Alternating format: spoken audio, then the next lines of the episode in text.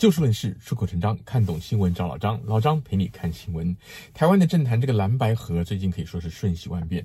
说实话，老张并没有把握说这期节目播出的时候，蓝白到底是合还是不合，什么样的状况其实都不晓得。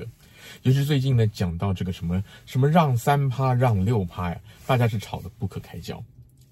今天老张把节目的主题定为成长是幻灭的开始，然后主要要谈的是柯文哲的话术。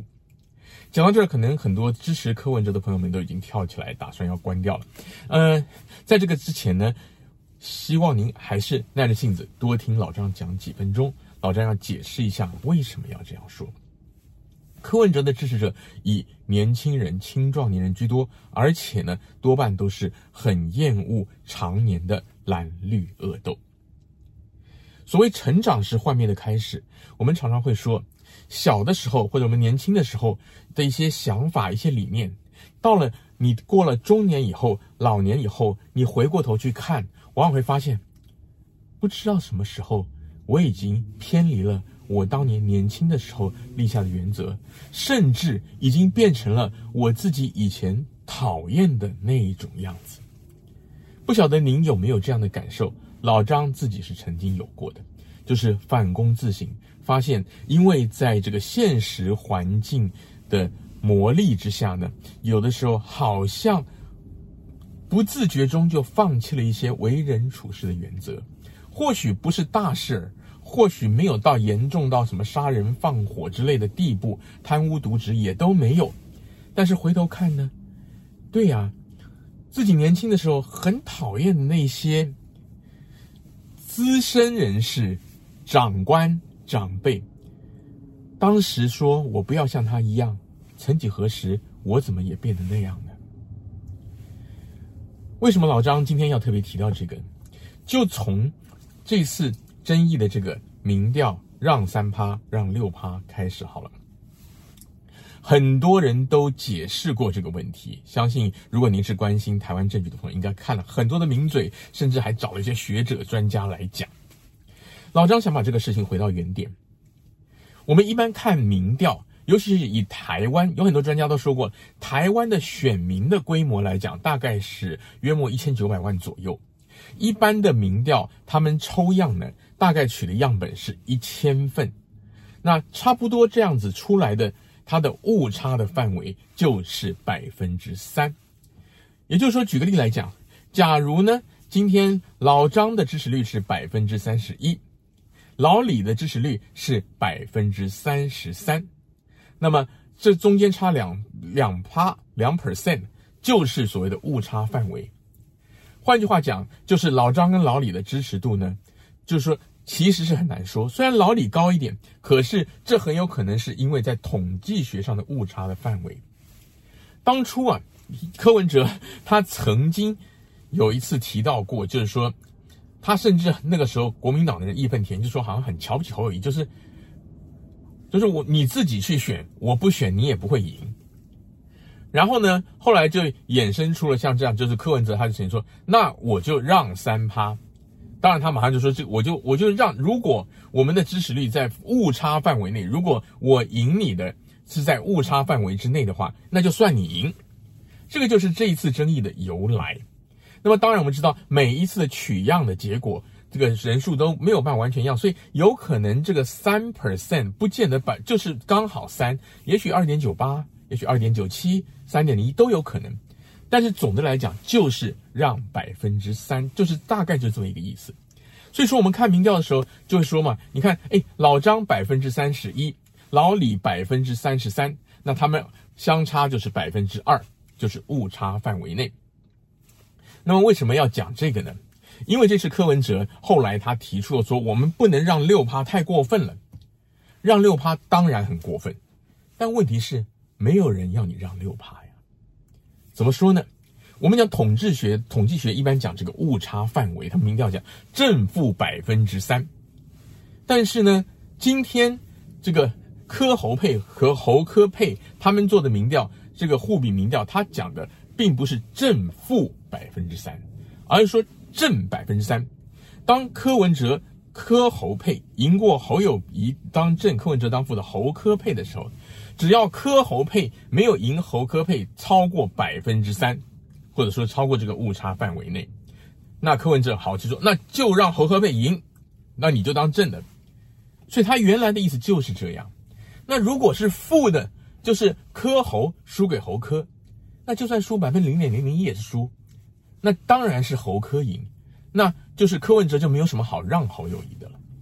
所以说呢，这个所谓的误差范围百分之三，然后正负就变成六，这根本就是一个话术。好，老张把这两个老讲到这个主题呢，慢慢要把它斗在一块儿。换句话说，这个我们并不是在讲普通我们讲的所谓的民调的统计范围误差，所以也不需要找那么多统计学专家博士在这边研究，讲了一大堆，一般人也听不懂。事实上，它原始的意思就是说，你赢我，我赢你，在三趴之内都算你赢，就这么简单。那我输你多少，那都是我输嘛。所以就没有什么把那个三乘以二就变成六，然后说呢啊，我说要让那个那个误差值是三，应该是一点五，一点五。你当初没有人说一点五啊，当初说的就是一般讲误差范围就是三，就这么简单。那为什么要讲到说成长是幻灭的开始呢？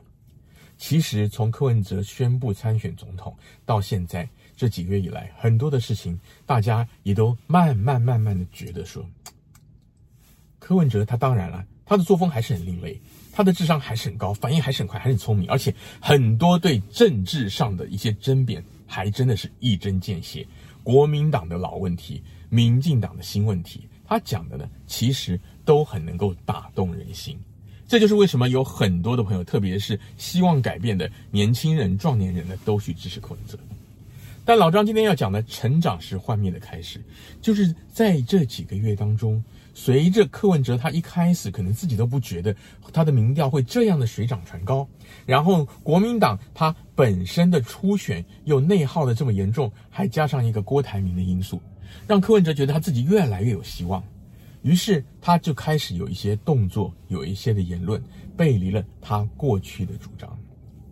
他以前做乐色不分蓝绿，然后呢，现在呢，他却摆荡在蓝绿之间。他以前最痛恨的东西就有国民党这一项，他现在要跟国民党谈合作。那更不要说他批评很多的政治人物是表里不一。可是呢，他现在呢言行跟那些政治人物一样的反复无常，而且呢，他批评人家密室协商，他自己乐此不疲。当然，老张还是要说一句公道话了，所谓的密室协商，老张觉得要看情形。像这样子，你如果是两个党要政治合作，再加上跟绿营的选举攻防，如果一开始民众党讲的那样子，全程直播，那笑掉人的大牙。就好像你打仗的时候，你你如果是战略会议，你总统、三军总帅跟各军种的司令、跟参谋总长、跟所有的幕僚在开军事会议的时候，你说为了要公开，我们全程直播，让敌军也来看，这是大笑话。但问题就在于说，像这样子的秘密协商，你为的到底是为了国家社会，还是说为的是个人的私利？也就是他们很多人在批评的政治分赃。另外就是说。你自己有没有背离你的理念？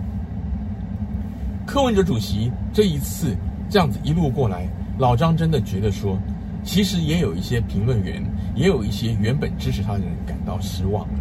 老张觉得这一点都不意外。老张在很多次的节目当中都说过，柯文哲他没有中心思想。